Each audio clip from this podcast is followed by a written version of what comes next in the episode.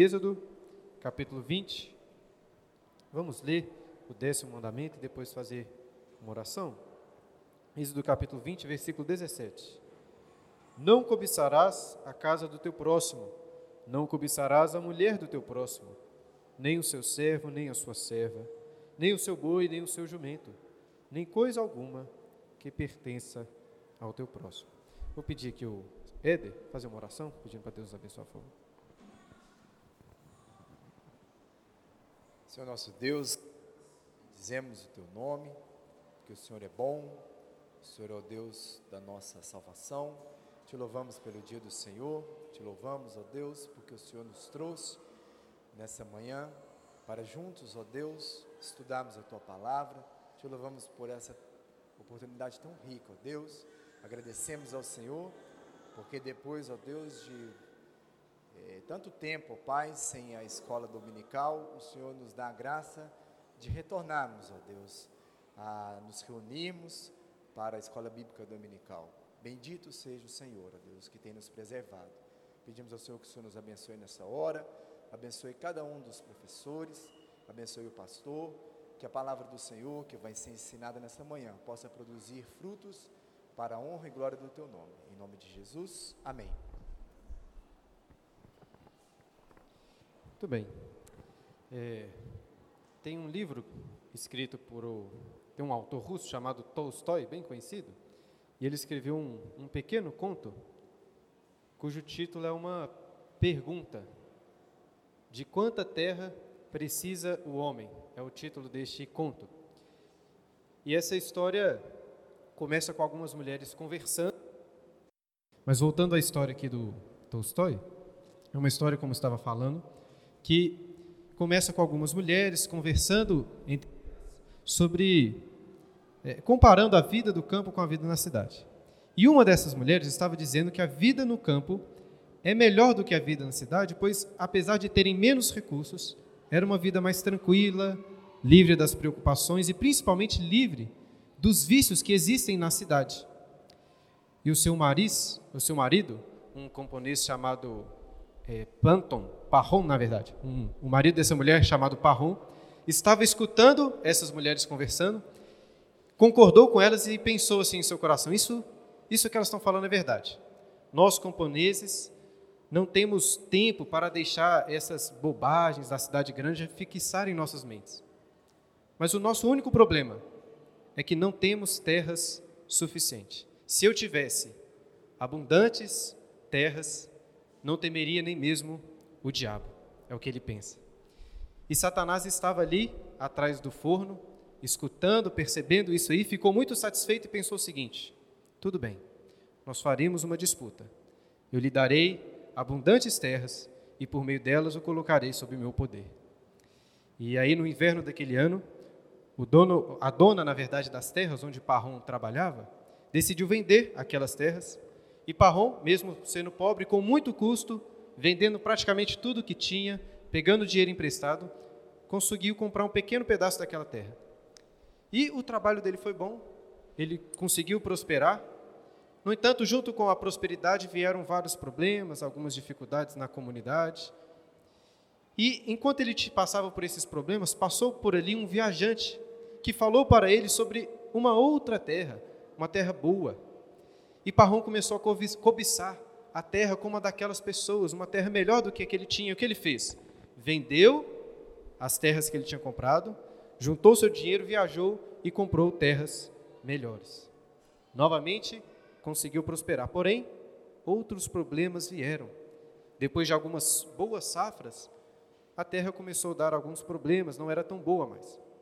E aí, este é o ponto que eu gostaria de sacar. Em uma tarde, um outro viajante chegou ali em sua casa, tomou com ele um chá e comentou com ele sobre uma terra, a terra dos Baxiquirs. Baxiquirs eram pessoas muito humildes, mas que possuíam muitas terras e terras muito boas. E além disso, vendiam essas terras por um preço muito barato. O que Parrom fez? Fez uma longuíssima viagem, caminhou quase 500 quilômetros, vários dias de viagem, para encontrar essas pessoas. Chegando ali perto, comprou presentes para dar aos chefes daquelas, daquele povo. Eles ficaram muito contentes e alegres e toparam vender para ele a terra que ele quisesse comprar. Mas na terra dos Baxiquins, o preço da terra era sempre exatamente o mesmo. Eram mil rublos pela área de terra, ou pelo raio de terra que ele conseguisse percorrer durante um dia inteiro, desde o nascer do sol até o pôr do sol. Mas havia uma condição neste contrato, que ele teria que voltar até o ponto inicial, até antes do pôr do sol, pois se voltasse depois, perderia os seus mil rublos. O Parrom ficou muito animado, porque de fato as terras ali eram muito boas, e ele pensou: em um dia inteiro eu consigo percorrer uma distância muito grande. E por isso, no dia seguinte, logo cedinho, começou a sua caminhada, marcando ali os limites de onde ele passava. No início, ele não correu para poupar ali esforço, mas começou já bem animado, bem, com um ritmo bem acelerado. De forma que, ao meio-dia, já tinha percorrido um, um bom espaço, mas já estava muito cansado, porque o calor estava muito forte. E ainda assim, era meio-dia, ele decidiu continuar. E toda vez que ele pensava assim, agora é a hora de voltar, pois senão não dará tempo, ele percebia uma terra boa, um lago que pensava assim, não, esse lago não pode ficar fora da minha terra. Chegava em alguma região que parecia muito boa e sempre atrasando para voltar. Até que um momento decide voltar, percebendo que se não decidisse isso, não conseguiria voltar a tempo.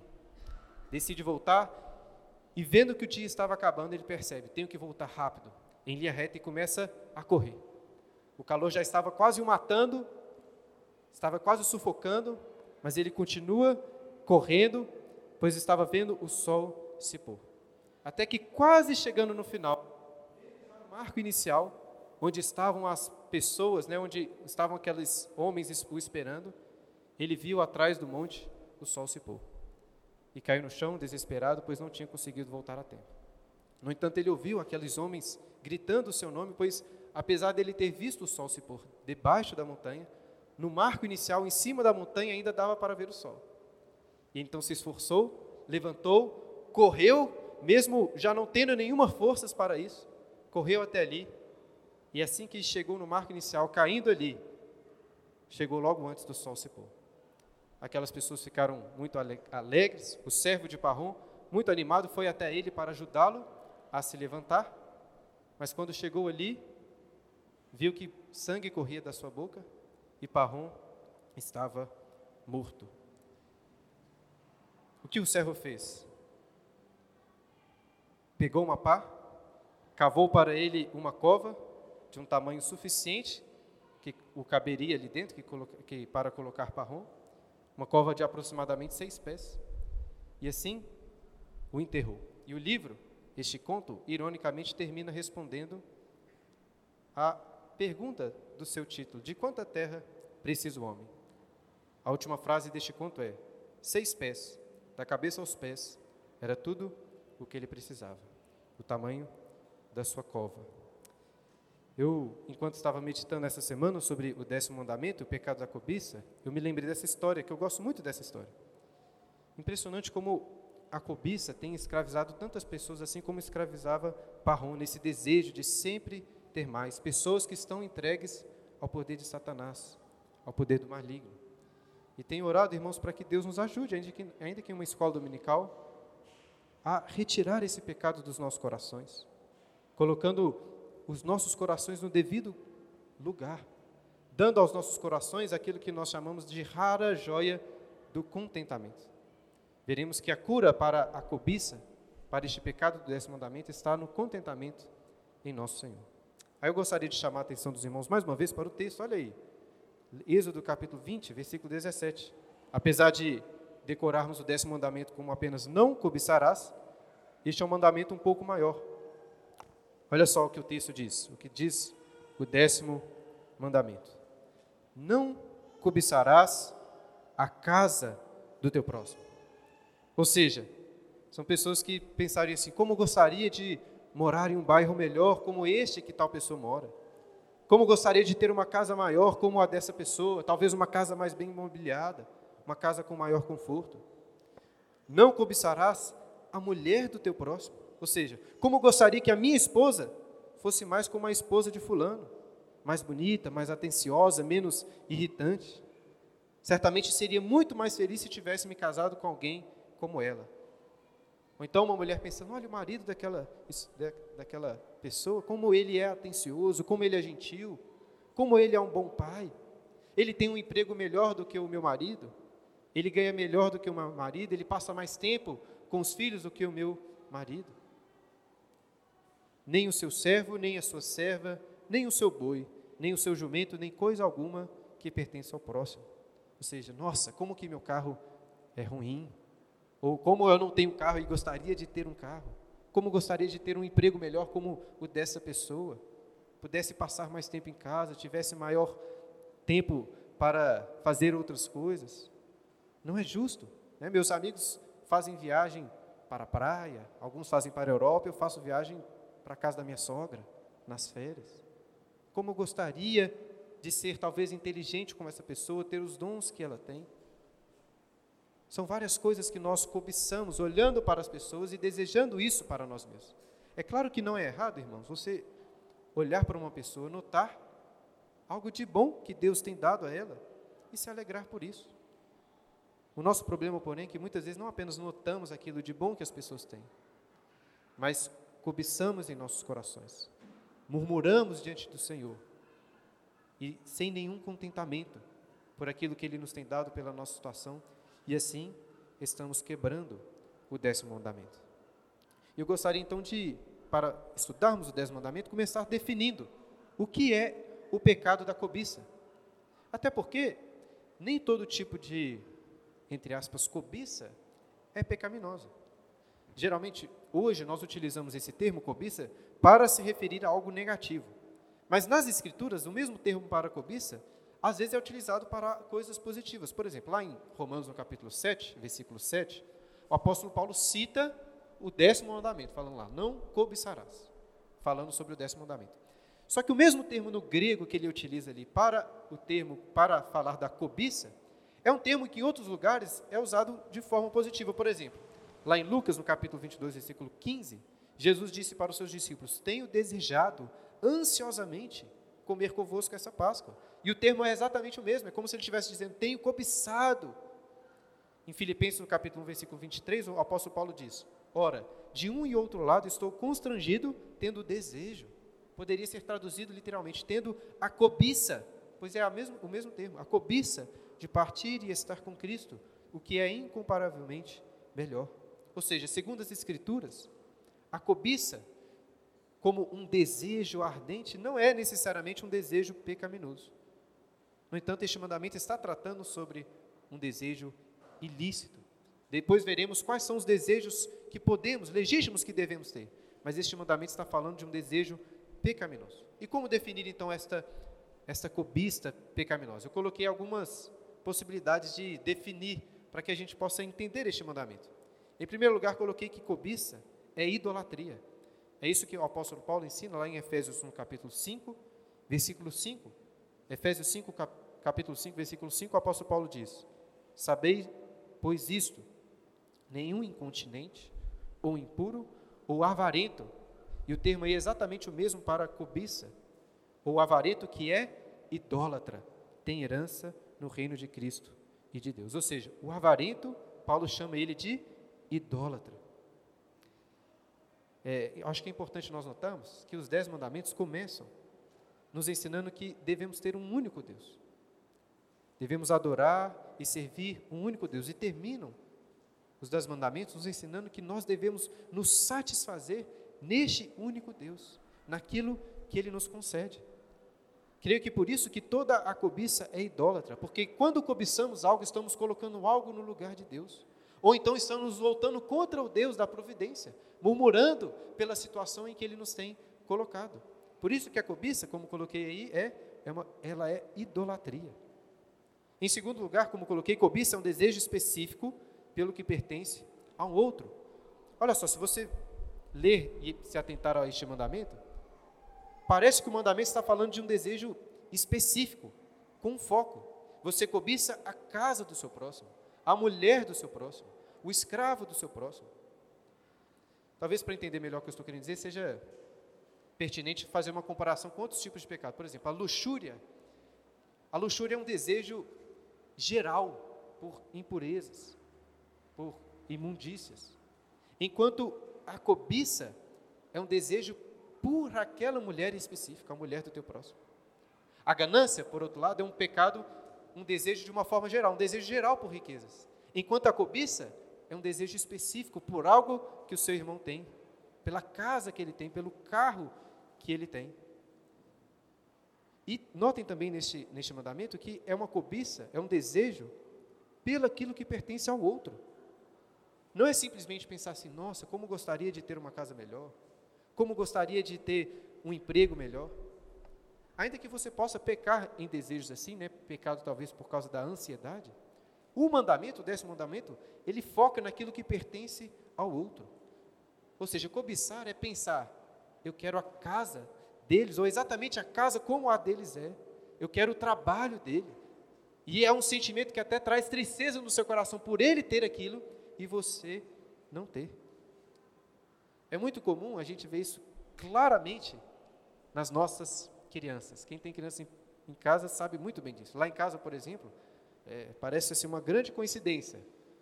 Mas toda semana o carrinho favorito de um dos meninos é exatamente, coincidentemente, é exatamente o carrinho favorito do outro. Toda semana é assim. Às vezes pode ser que um deixe de lado ali um brinquedo, porque não está tá cansado de brincar com ele. Aí assim que o irmão pega aquele brinquedo, repetidamente cresce no seu coração um desejo muito grande para voltar a brincar com aquele brinquedo que ele tinha deixado de lado. Eu acho que olhamos para os nossos filhos e conseguimos perceber, talvez mais, com mais clareza, aquilo também que está nos nossos corações. Vamos tentar imaginar a seguinte situação.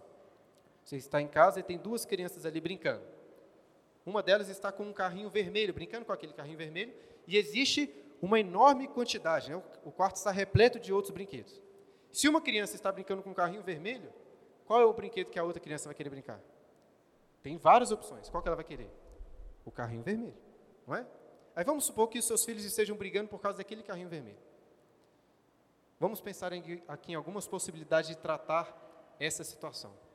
Primeira possibilidade: a mãe ou o pai vire para o filho e diz assim: Meu filho, espere a sua vez, agora é a vez do seu irmão. Daqui a pouco você vai poder brincar com esse carrinho, agora você espera.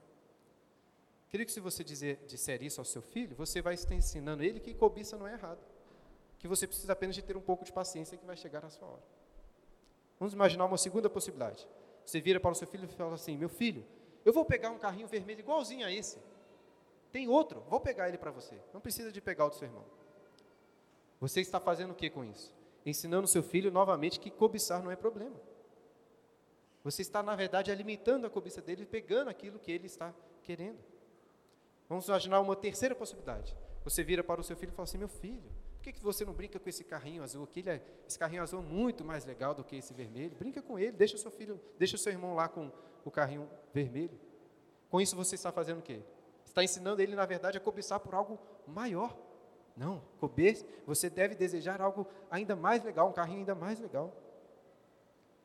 Percebam que, de todas essas maneiras, nós não estamos lidando com o verdadeiro problema da cobiça. Estamos apenas nos nossos filhos alimentando, nutrindo e aumentando até o pecado da cobiça.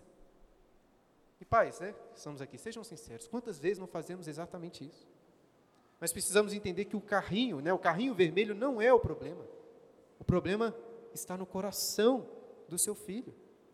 O que pais podem fazer é explicar, falar assim, olha meu, meu filho, você deve se alegrar com o seu irmão que está se divertindo com aquele carrinho. Você deve ficar feliz por isso, eu sei que você quer, mas agora é a vez dele, se alegre com isso. Você não pode desejar só porque ele está com este, brincando com este carrinho. E quando aprendemos errado na infância, crescemos e talvez não é mais o carrinho vermelho, mas é o carro do meu próximo. Ou então é a mulher que está dirigindo o carro do meu próximo. Ou é a casa do meu próximo. Estamos, da mesma maneira, cobiçando aquilo que pertence ao outro. Em terceiro lugar, coloquei que cobiça é a internalização do oitavo mandamento. Como assim? Pense em outros mandamentos e que vemos claramente no Sermão do Monte que existe uma internalização deles. Pense, por exemplo, no sétimo mandamento: não adulterarás. O Senhor Jesus nos ensina que só você desejar uma mulher em seu coração, olhar para ela de forma impura, você já está cometendo adultério. O mesmo podemos dizer sobre o sexto mandamento: não matarás. O Senhor Jesus nos ensina que só de você se irar de forma indevida, injusta contra o seu irmão, você já está quebrando o sexto mandamento. Creio que a cobiça, nesse sentido, é a internalização do oitavo mandamento: não furtarás. Você não está, talvez, de fato furtando, mas está no seu coração desejando ter aquilo que pertence ao seu próximo. Então, é, vamos dizer assim, a cobiça pode ser entendida como a internalização do furto. Você está querendo roubar aquela pessoa em seu coração. Em quarto lugar, cobiça é a inimiga número um da generosidade. A cobiça olha para a generosidade, para o coração generoso, como uma grande ameaça. Aquela pessoa que cobiça ter sempre um carro melhor, uma casa melhor, uma viagem melhor, ela não vai abrir mão daquilo que ela tem, dos recursos que ela tem, para ser generoso, para ajudar ao próximo. E em quinto lugar, acompanhe aí, cobiça está no coração. Muito importante entendermos isso. Se você puder, abra lá sua Bíblia, em Josué capítulo 7, versículos 20 e 21, que nós vemos um exemplo claro de como que a cobiça é um pecado que começa no coração. Josué capítulo 7, versículos 20 e 21.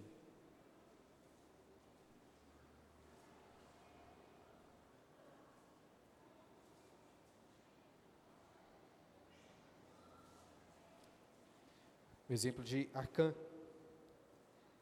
Devem se lembrar que Acã, na história de Josué, é aquele que, mesmo Deus tendo proibido, pegou espólios para si, e por consequência desse seu pecado, milhares, né, muitas pessoas morreram em uma batalha. Depois descobriram, Josué virou para Acã e disse assim, ó, Josué capítulo 7, versículo 20. Respondeu Acã a Josué e disse: Verdadeiramente pequei contra o Senhor Deus de Israel e fiz assim e assim. Quando vi entre os despojos uma boa capa babilônica e duzentos ciclos de prata e uma barra de ouro do peso de cinquenta ciclos, olha só, cobicei-os e tomei-os. E eis que estão escondidos na terra no meio da minha tenda e a prata por baixo. Notem a ordem dos verbos aí. Primeiro ele cobiçou, olhou para aquilo e já estava pecando antes mesmo de tomar para si aqueles objetos, porque ele cobiçou em seu coração. Existem outros exemplos na Bíblia, por exemplo, Acabe, o rei Acabe, já estava pecando quando cobiçou a vinha de Nabote, mesmo antes de mandar matá-lo, né, contratar, eh, chamar pessoas ali para falsamente acusá-lo. Ele já estava cobiçando, né, chorando ali no seu quarto, reclamando, pois cobiçava a vinha do seu próximo. Davi, o rei Davi, também já tinha pecado, já tinha cobiçado mesmo antes de se deitar com Batseba. Ali no seu palácio, quando olhou aquela mulher, ele já pecou em seu coração, mesmo antes de dormir com ela e mandar matar Urias. Ou seja, percebam como que a cobiça é então fonte de vários outros pecados. A cobiça de Davi, por exemplo, o levou a quebrar o sétimo mandamento: não adulterarás. A cobiça de Davi levou também ele a quebrar o sexto mandamento, mandando matar Urias. O mesmo podemos dizer sobre Acabe. A cobiça de Acabe levou a quebrar o nono mandamento quando ele levantou falsos acusadores contra Nabote. E levou também ele a quebrar o sexto mandamento quando, pois, mandou matá-lo. E contra o oitavo mandamento também, já que de fato tomou para si aquela vinha.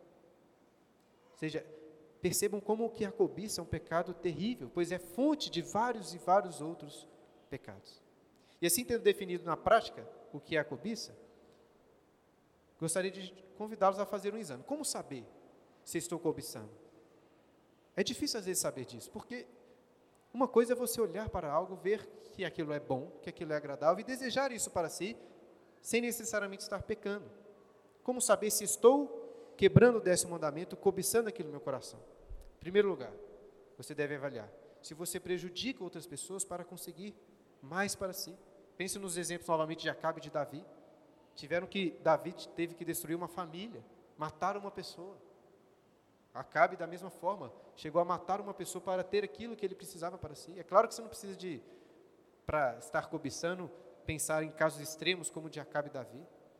Mas, por exemplo, um pai de família que quer muito trabalhar, ganhar mais dinheiro, cobiça isso, e acaba, por exemplo, deixando de lado a sua família, não gastando tempo com eles, isso é uma maneira de você perceber se aquela é uma cobiça no seu coração.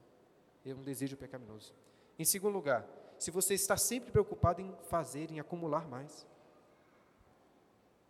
é muito fácil, muito fácil acontecer em nossos corações de acreditar que a próxima coisa, a próxima mudança, só mais isso, vou ficar satisfeito, vou ficar feliz. Não é mesmo? A gente pensa em nossos corações. Se eu tivesse pelo menos mais isso, aí sim estaria tranquilo. Até se tem um tempo atrás, o, uma vez que perguntaram ao John Rockefeller, né, um, um dos grandes magnatas aí do, um dos homens mais ricos que já existiram, perguntaram para ele de quanto o homem precisa, né, de quanto dinheiro o homem precisa. E ele respondeu: apenas mais um dólar. Só que sempre você quer mais um dólar, você sempre quer mais alguma coisa. Então pense no seu coração, o que, que falta? Apenas se eu tivesse, tananã, ficaria finalmente feliz. É o parrom da história que contei de Tolstói acreditava que se ele tivesse apenas um pouco mais de terras, seria feliz. Às vezes você vai pensar, às vezes se eu tivesse pelo menos uma namorada, pudesse me casar, um noivo, se eu tivesse um filho, se eu tivesse uma casa própria, se eu tivesse, sei lá, armários melhores, se eu tivesse eletrodomésticos melhores, se eu tivesse um espaço na minha casa para as crianças, se eu tivesse um carro, ou se eu tivesse um carro mais confortável, aí sim seria feliz.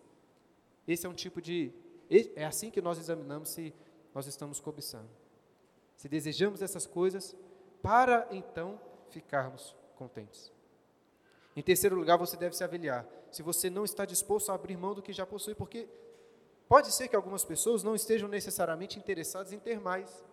Elas estão relativamente contentes com aquilo que elas têm, mas elas simplesmente não aceitariam abrir mão daquilo que elas já possuem. Talvez esse fosse o pecado do jovem rico. E não queria abrir mão daquilo que ele já possuía. Seu coração estava naquelas coisas. E em quarto lugar, um pecado muito comum, se você está frequentemente reclamando. Se você está sempre reclamando das coisas, da sua casa, do seu marido, da sua esposa, sabe, da, da qualidade das suas posses, da quantidade daquilo que você tem. Ou está sempre reclamando da sua doença, dos seus dores, das suas dificuldades é bem possível que você esteja com o coração dominado pela cobiça. Mas como podemos curar este pecado em nossos corações? Eu coloquei este ponto aí para vocês. Qual é a cura para a cobiça? Em primeiro lugar, irmãos, compreendermos qual é a realidade das nossas vidas, sabendo que não merecemos por nós mesmos nada de bom. Um, tem um livro muito bom que nos ajuda muito a conhecer e combater o pecado da cobiça, que é um livro do pastor Jeremiah Burroughs. Vou falar sobre isso daqui a pouco. Chama A Rara Joia do Contentamento Cristão. Infelizmente, esse livro não tem ele todo traduzido para o português, mas está tá lançando? Uai, notícia de primeira mão. O que eu conheci é um livro da peça, só que é só uma versão resumida dele. Ó, oh, coisa boa. Então, fique, fique a dica aí.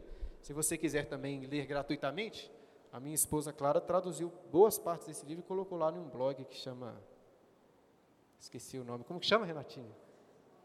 Bons costumes. Mas se você digitar lá a rara joia do contentamento cristão, você vai achar é, alguns exemplos. E nesse livro, por que eu estou citando? Nesse livro, o pastor Jeremiah Burroughs diz algo muito interessante. Ele fala o seguinte: que através da fé em Cristo Jesus, nós somos ensinados, a nossa alma é ensinada qual é a nossa real situação diante de Deus. E isso nos ajuda a não cobiçar, a estarmos contentes. Quando a fé em Cristo ensina a nossa alma a dizer o seguinte: Senhor, isso é o Jeremias dizendo, né? Senhor, eu não sou nada. Senhor, eu não mereço nada. Senhor, eu não posso fazer nada. Não posso receber nada e não posso usar de nada. Eu sou pior do que nada. E se vier a me tornar um nada e perecer, eu não farei nenhuma falta. É isso que a fé em Cristo ensina às nossas almas, porque um homem que reconhece a sua pequenez irá sempre considerar cada aflição pelo qual está passando como uma aflição pequena, e cada misericórdia, graça de Deus como algo muito grande. Em primeiro lugar, então, temos que entender aquilo que o, que o Senhor disse para o apóstolo Paulo: a minha graça te basta. Isso é suficiente, não precisa de mais nada. Em segundo lugar, para curar esse pecado do seu coração, você deve se alegrar com o próximo, se esforçar por isso. Amá-lo, se alegrando junto com ele. Não cobiçar o que é dele, mas se alegrar. A Bíblia nos ensina: alegrai com os que se alegram. Pensa só, a cobiça não te deixa ficar feliz quando fica sabendo de uma notícia boa do seu irmão, do seu próximo. É uma pessoa chega para você e fala assim: Nossa, ganhei uma promoção, estou muito feliz. Aí no seu coração você fica triste porque já tem tempo que você estava lutando por uma promoção e não conseguiu até hoje. E ele rapidamente conseguiu. Ou então uma pessoa diz que agora está namorando, vai se casar e você já tem tanto tempo. Uma pessoa que fala com você que vai ter mais um filho e você não tem. E às vezes você fica com aquela tristeza, um sentimento ruim. Às vezes as pessoas até ficam com medo de contar para as outras uma alegria, com medo dela cobiçar em seu coração. Mas não devemos fazer isso, devemos nos alegrar com o próximo. Devemos também ser generosos. Disse que a cobiça é inimiga número um da generosidade. E o contrário é verdade também. Você quer combater a, a, a cobiça no seu coração? Seja generoso. Eu gostaria também de chamar a atenção de vocês agora para o Salmo 73. Abram lá suas Bíblias. E vermos como que Asaf, o salmista Asaf, lutou e foi curado do pecado da cobiça. Salmo de número 73. Quando ele viu o fim, como coloquei aí, né? lembrar-se do fim da história. Salmo de número 73. Não vou ler todo ele, mas vou ler alguns versículos. Acompanhei. Salmo 73,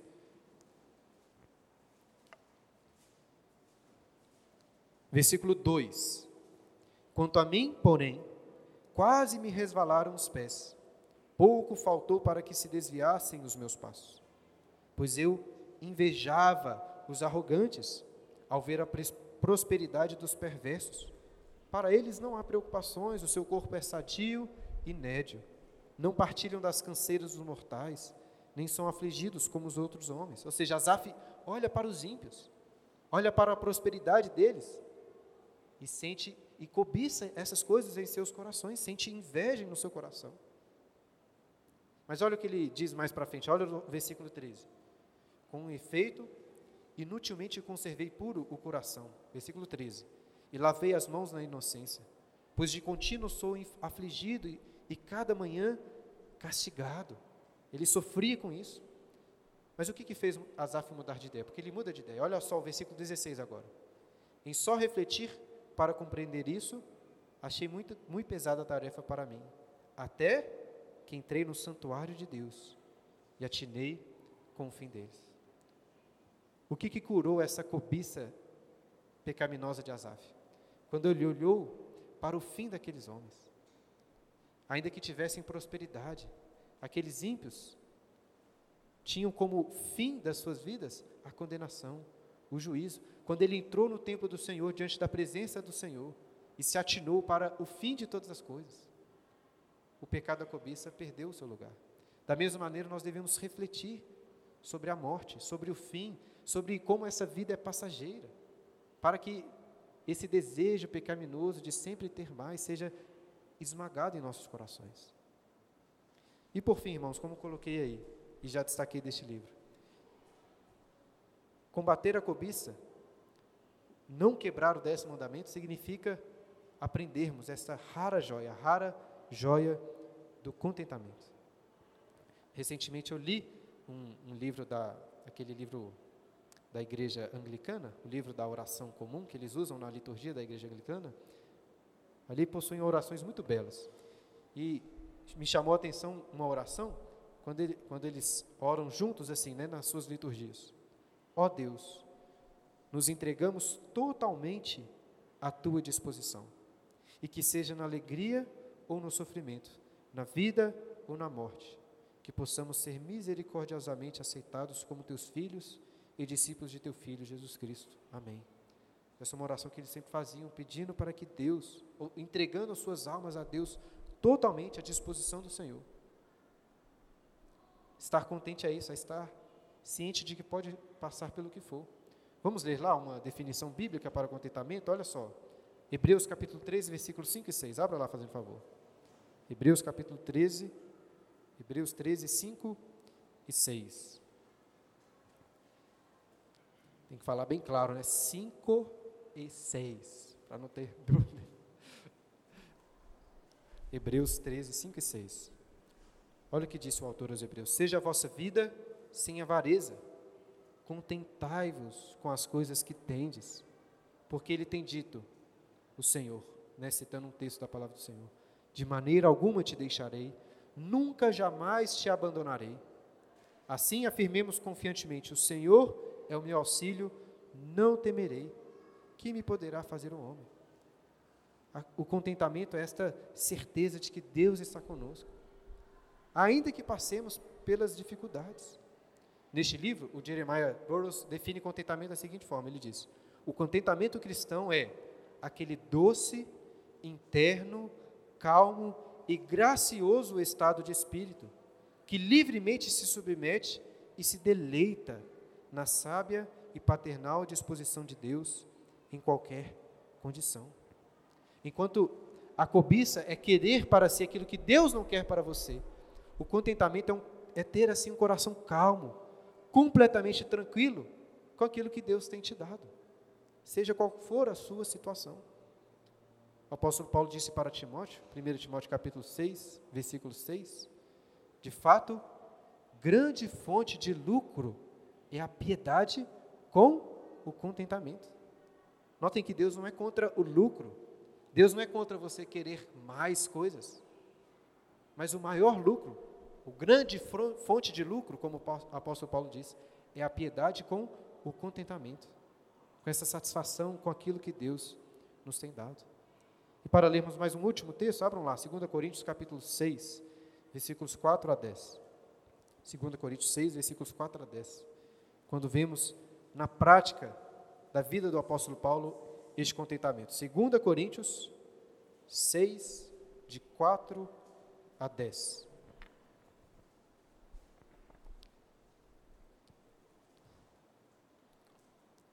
O apóstolo Paulo disse assim àquela igreja: pelo contrário, em tudo recomendando-nos a nós mesmos como ministros de Deus, na muita paciência, nas aflições, nas privações, nas angústias, nos açoites, nas prisões, nos tumultos, nos trabalhos, nas vigílias, nos jejuns, na pureza, no saber, na longanimidade, na bondade, no Espírito Santo, no amor não fingido, na palavra da verdade, no poder de Deus, pelas armas da justiça, quer ofensivas, quer defensivas por honra e por desonra, por infâmia e boa fama, como enganadores e sendo verdadeiros, como desconhecidos e, entretanto, bem conhecidos, como se estivéssemos morrendo e, contudo, eis que vivemos, como castigados, porém não mortos, entristecidos, mas sempre alegres, pobres, mas enriquecendo a muitos, nada tendo, mas possuindo tudo.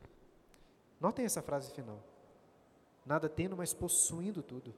Notem que Paulo não diz assim, nada tendo, mas como possuindo tudo. Não, ele diz, de fato, possuindo tudo. Não é como se ele tivesse tudo, porque de fato ele tem. Ainda que não tivesse quase, quase nada nessa terra, ainda assim ele possuía todas as coisas. E esse é o espírito no coração do cristão, como daquele negociante de pérolas da parábola do Senhor Jesus, que encontra uma pérola de grande valor vende tudo o que tem para ter apenas aquela pérola. O que me chama muita atenção nessa parábola é que uma pérola não serve para você comer, se alimentar dela. Você não pode beber uma pérola, você não pode vestir uma pérola. Não, você não tem condições, não é mesmo, de, se você não tem mais nada, sobreviver apenas com uma pérola. Mas Creio que é esse sentido, é isso que o Senhor Jesus está ensinando ali. Que se você tem a pérola do reino dos céus, se você faz parte deste reino, se você se tornou um filho do Senhor, se você foi alcançado pela graça, você já tem tudo que precisa. A minha graça te basta, como, como Deus disse ao apóstolo Paulo. Se contentar é isso. E notem, não é apenas algo passivo, de você não, ou de você simplesmente se sentir bem, não deixar que as circunstâncias externas aflijam o seu coração. Mas é se esforçar, é ativo, é buscar, como a Bíblia nos ensina, alegrai-vos sempre, coloque isso como uma ordem, devemos buscar alegria, contentamento. E nesse sentido, cobiçar o reino de Deus, a sua justiça, como vimos né, domingo passado. Disse no início que a cobiça, esse desejo ardente por algo, não é necessariamente errado. E quando colocamos os nossos desejos, né, a nossa vontade no devido local, lugar, de fato encontramos contentamento, alegria, se buscarmos em primeiro lugar o reino de Deus e a sua justiça. Se queremos lutar de fato contra este pecado em nossas vidas, que é tão comum, devemos buscar essa intimidade com Deus. Tirar a cobiça e satisfazer o nosso coração, saturar o nosso coração com a palavra de Deus, com a intimidade com Ele. Porque quando nós temos Cristo de fato como uma pérola de grande valor, nós estaríamos dispostos a sacrificar o que for. Não, não tem problema, nós queremos também bens, alegrias nessa terra. Não tem nada de errado você querer, sabe? Bens, carro, casa, é, uma esposa, um marido, filhos, conforto, dinheiro que for. Não tem problema necessariamente você desejar essas coisas. Deus não nos repreende, não nos condena por termos esses desejos, até porque Ele nos criou assim, seres desejosos. Mas o que precisamos de compreender é que Deus nos oferece algo muito maior, muito melhor do que todas essas coisas. É um desejo que só pode ser satisfeito nele, quando encontramos a satisfação na eternidade, naquilo que é eterno, perene, né? que nunca vai se acabar. Que Deus assim possa nos abençoar, irmãos, que Ele é, nos ajude a combater o pecado da cobiça tão comum. Pelo menos eu percebo muitas vezes em meu coração, olho para os meus filhos, cobiçando praticamente todos os dias, e me vejo neles. A única diferença é que eu consigo ser mais hipócrita do que eles. É, devemos pedir a graça do Senhor para lutarmos contra esse pecado em nossas vidas. É isso, fim. vou só indicar novamente. Então, Elbert, fica na função de mandar para o pessoal esse livro, irmãos. É uma joia também, viu? E agora não tão rara, já que tem uma edição em português, você pode comprar, mas livro muito bom do pastor Jeremiah Burroughs. Os, não sei se você já leu algum livro desses puritanos. São livros bem profundos, assim, repetitivos. Mas assim, nós precisamos de ensinos repetidos quando vamos tratar de pecados tão profundos, né? Precisamos às vezes escutar a mesma coisa de formas diferentes. E ainda assim, não vai ser suficiente, mas já ajuda bastante. Agora, um livro mais é, mais simples, vamos dizer assim, só que muito bom também, é este aqui, ó, do William Barclay, O Segredo do Contentamento. É um livro menor, não tão prolixo como o Jeremiah Burroughs, que de fato é muito prolixo, mas muito bom, mais direto ao ponto. Se você quiser um livrinho assim, para uma leitura agradável, fácil, e aprender a se contentar no Senhor, fica a dica. O Segredo do Contentamento, do William Barclay. Beleza? Isso é tudo. Permitir que os irmãos, se alguém quiser fazer alguma pergunta, algum comentário, nós temos mais 10 minutos, como é o costume aqui na nossa escola dominical. Alguém gostaria de fazer uma, uma pergunta? Algum comentário? César?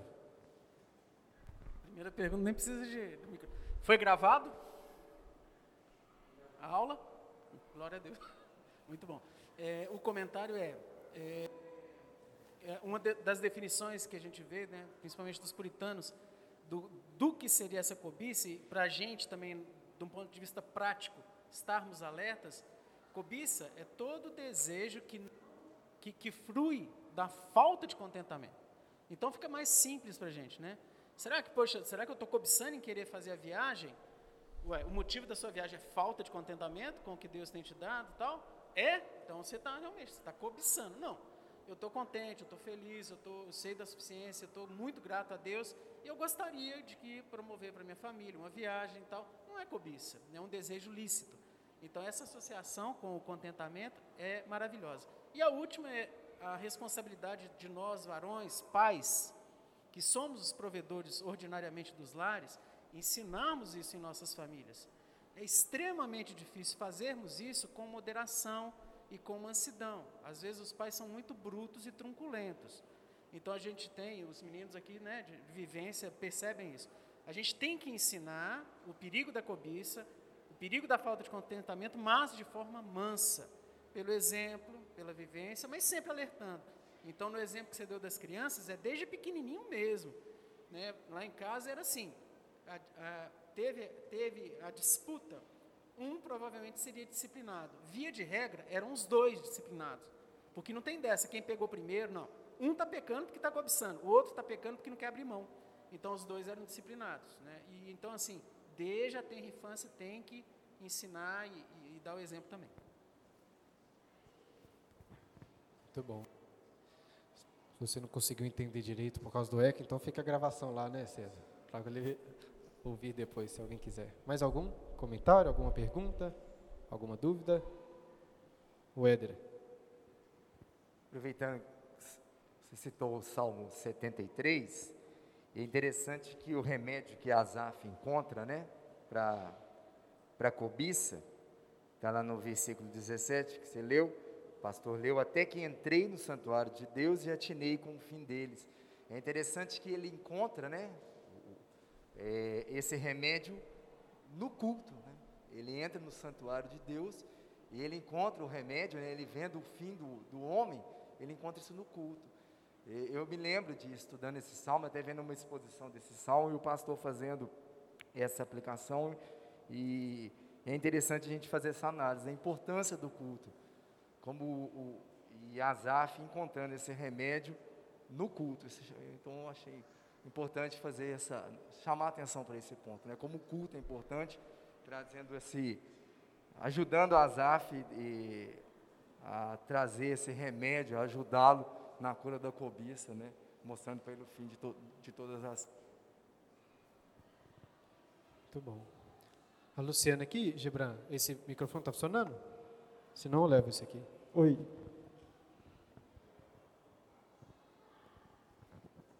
Eu, eu não sei se é, é uma observação e talvez até uma pergunta, porque na, na parábola da pérola, eu sempre achei isso muito, na verdade, é muito doido, né? Porque é, o reino dos céus é semelhante a um que negocia e procura boas pérolas. Ele é um negociante e ele procura a pérola para vender. Aí quando ele acha a pérola, quer dizer, é, é, gente, é o contrário mesmo, porque ele tendo achado uma pérola de grande valor, ele pega e vende tudo que possui e a compra. O que ele fazia antes, que era para comercializar as pérolas, é o contrário, entendeu? Ele era um comerciante, imagina. Ele, ele procurava para vender, procurava para vender. Aí, quando ele acha essa pérola, ele desfaz de tudo que ele tinha para comprar e ficar com a pérola. Num certo sentido, é o contrário e maluco. Só, só o povo de Deus e Deus para fazer a gente pensar desse jeito e achar a pérola e aquilo que você comercializava, você deixa vende tudo e fica só com a pérola. Um bom insight. Não tinha pensado nisso. Realmente, alguém que foi mudada a perspectiva, né? Antes pegava pérolas para vender, agora está vendendo para conseguir aquela a única pérola, né? É. Legal, bom insight mesmo. Muito bom. Mais alguém? A Cat. é, é, é só um incômodo, né? Que Deus tem, tem me dado contentamento, eu tenho orado muito nesse sentido há muito tempo já. Mas é, o mundo te ataca. O mundo não aceita o contentamento, não. Você tem que ser ambicioso, você tem condição de ter mais, você tem condição. E quando você. Não, tá, sabe, é suficiente. Deus, Deus. Não, terra, você está errado. Verdade, nós somos bombardeados né, por, por desejos, por sempre precisar de mais. Né? É, toda estratégia do marketing, ainda que não seja pecaminosa, é um bombardeio. Né? Você precisa disso. E essa coisa assim, se você tiver isso, aí você vai ser feliz. Você só precisa, né, se você fizer essa viagem, se você. E as pessoas também, né? Ah, verdade. Tem muita gente que ajuda, que Deus coloca o nosso nosso caminho para nos ajudar. Muita gente que ele coloca para nos provar mesmo, né? Não ajudam muito não. Verdade, Cat. Beleza. Mais alguém? Temos cinco minutos. Pode falar, Célia. Eu quero falar de uma experiência pessoal que eu tive é, a respeito do contentamento.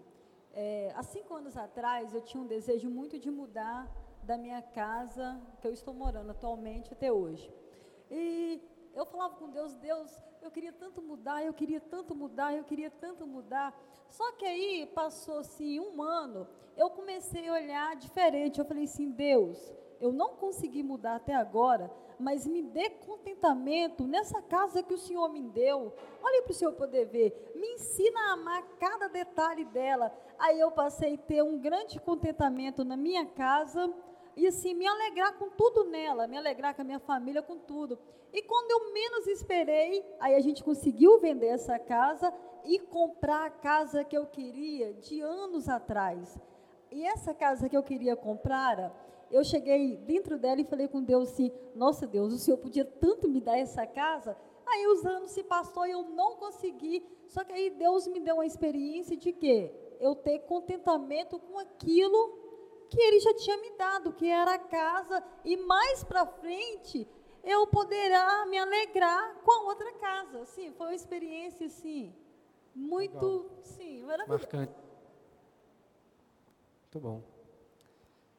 Certamente todos nós temos aqui, pode falar aí, Albert, mas nesse sentido, né? Como Deus prova o seu cuidado e muitas vezes isso nos faz assim, não não responde a um desejo que nós temos, para nos dar uma, uma, algo maior e melhor. O contentamento é mais satisfatório do que o bem.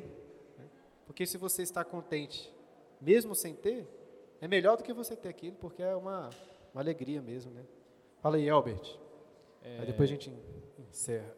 Falando, falando dos filhos, é uma coisa que eu observo assim, que de vez em quando nós pais fazemos, quando tem mais de, de um filho, é emular a cobiça no coração do outro. Porque nós é, partimos do pressuposto que se um tem uma habilidade específica, nós devemos é, incitar que o se ter aquela, aquela habilidade específica. E naturalmente acabamos fazendo. É, ah, seu irmão é bom em matemática e você necessariamente tem que ser, é, ter a mesma capacidade que ele. E começamos a fazer é, comparações é, trazendo inveja, cobiça e dissensões entre o, os nossos próprios filhos, causando até mesmo um afastamento. Eu acho que é, muitas das vezes entre os pais é um desafio a, a incentivar o filho sem fazer comparações e trazer cobiça no coração deles. Verdade. Muito bom. A Larissa quer comentar também? Mais alguém? Depois a gente encerra. Dentro disso que a Célia falou, lembrei daquele versículo, né? Pedis e não recebeis, porque pedis mal para vos esbanjardes em vossos desejos, né? Às vezes a gente pede algumas coisas para Deus, não dá para ver. Às vezes a gente pede algumas coisas, Deus